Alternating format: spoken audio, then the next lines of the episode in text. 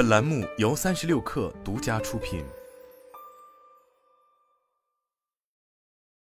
本文来自新浪科技。又是一年六一八，巧合的是，近日辛巴、小杨哥俩大主播入淘的消息不胫而走，不免让人想起去年双十一罗永浩、刘畊宏等抖音主播纷纷入淘的盛况。直播电商野蛮生长的时代已然成为过去式，当进入到存量阶段的竞争时，抖音和淘宝想要的解决办法，或许是重走对方走过的路，强调兴趣电商的抖音大力建设货架场景，而有着货架优势的淘宝则全力推进内容化。在这场涉及人货场的比拼中，人是最大的变量。人的背后代表着用户的购买力，着主播自带的流量。随着人在不同平台的流动，红海之下暗涌不断。近日，根据媒体报道，疯狂小杨哥背后公司三只羊网络将在淘宝开启直播带货。三只羊网络旗下的主播小杨嫂首秀时间原本定在今年五月，而小杨哥可能会以主播或嘉宾的形式出现在直播间。自二零一八年开始，疯狂小杨哥在抖音崭露头角。去年十一月，成为第一个粉丝量过亿的素人主播，随后更是组建公司，打造出三只羊矩阵。凭借融入趣味互动内容的反向带货路数，小杨哥在直播带货的成绩斐然，单月 GMV 排名常位于抖音主播前十之列。虽然根据新榜报道，三只羊网络否认会入淘，但是这一消息的传出，恰巧赶上六百一十八大促的时间节点。不免让人联想到去年双十一期间，以罗永浩、刘畊宏等为代表的抖音主播入淘的盛况。以罗永浩为例，去年双十一预售开启当天，曾公开宣布退网的他，在淘宝开启了直播首秀。交个国内官方数据显示，淘宝直播首秀当晚直播间累计观看人数达到两千六百万，仅次于李佳琦，累计实现销售额二点一亿元。而二零二零年四月，老罗在抖音直播首秀也卖出了一点一亿元的货。刷新了当时抖音最高的带货记录。对于在两个平台上带货感受的不同，罗永浩曾经：“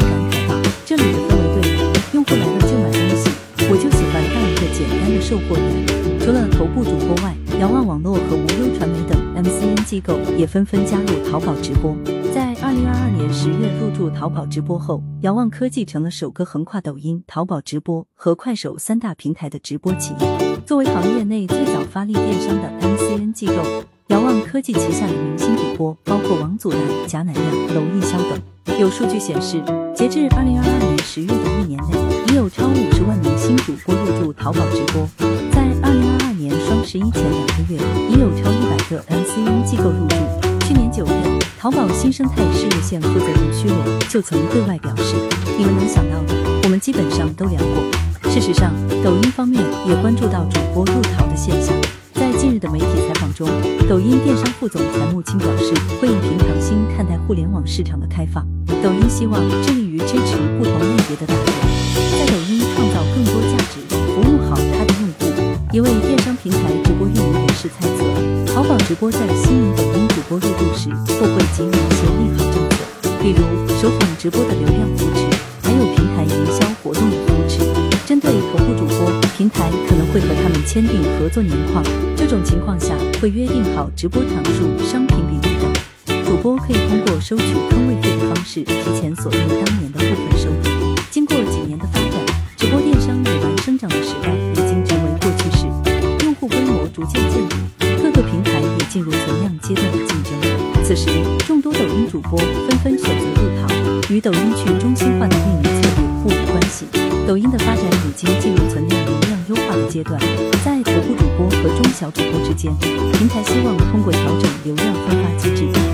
整个生态更加多元。因此可以看到，在自身的流量分发机制之下，抖音流量倾斜的对象不断更迭，头部主播的梯队逐渐定型。从罗永浩、广东夫妇、杨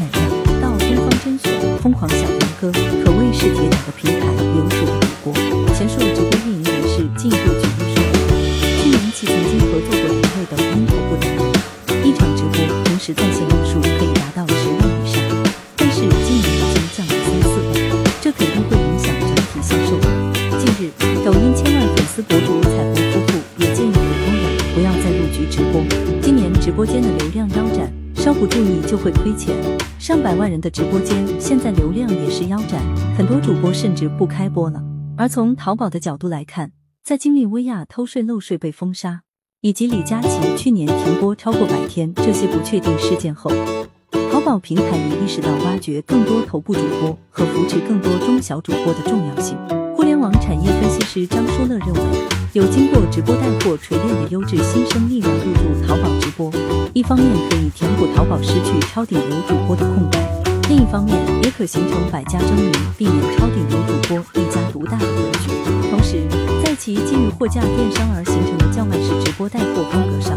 逐步达成链路引流，让其从淘宝流量的转换场变为淘宝流量的创造场。二零二二年，挖掘淘外主播成为淘宝直播的头号任务，也是从去年开始，淘宝直播优化了流量算法模型，将分发逻辑从成交为主调整为成交加内容双指标，借此为主播的入驻提供更多动力。淘宝肯定特别欢迎自带流量的主播，这些主播带来的流量价值非常大，对于拉动平台新用户以及保持老用户的活跃度都有利好，最终才有机会转化为 GMV 值。前述直播运营人士表示，在直播电商的发展初期，抖音和淘宝拥有各自的优势，比如抖音庞大的流量池、强大的分发能力、高效的内容触达等；淘宝的目标群体则更为精准，购物属性更强，还有着完整的交易链路以及完善的货架体系。不过，随着这些年的发展，可以看到，以抖音为代表的短视频平台和以淘宝为代表的传统电商平台，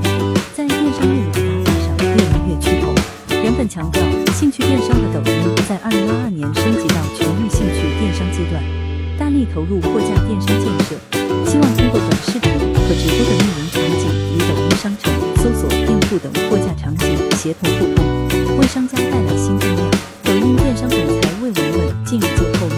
过去一年抖音电商 GMV 同比增长百分之八十，其中货架场景 GMV 占比达百分之三十。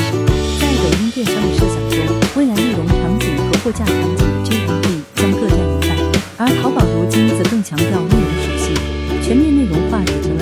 淘宝天猫六一八的关键词。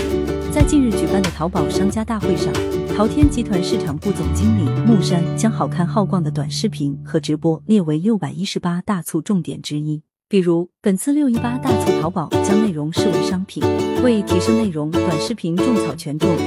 淘宝上线了生活新百科、兴趣特色新场景和新生活方式专栏，并对优质达人内容提供流量扶持。对于 MCN 机构和主播们来说，单平台流量见底甚至下滑的情况下，通过多平台布局，寻找新的增长曲线已经成为共识。但是在此过程中，其势必会遇到不少挑战。直播电商最大的成本主要来自人力和投流。据前述直播运营人士介绍，虽然目前各大平台在电商场景上越来越趋同，但平台规则又各不相同。MCN 机构和主播入淘需要测试平台的游戏规则和流量资源，如果不熟悉，就会多走很多弯路，浪费不少试错的时间和费用成本。张舒乐则指出，不同平台的内容呈现方式和用户接受习惯不一样，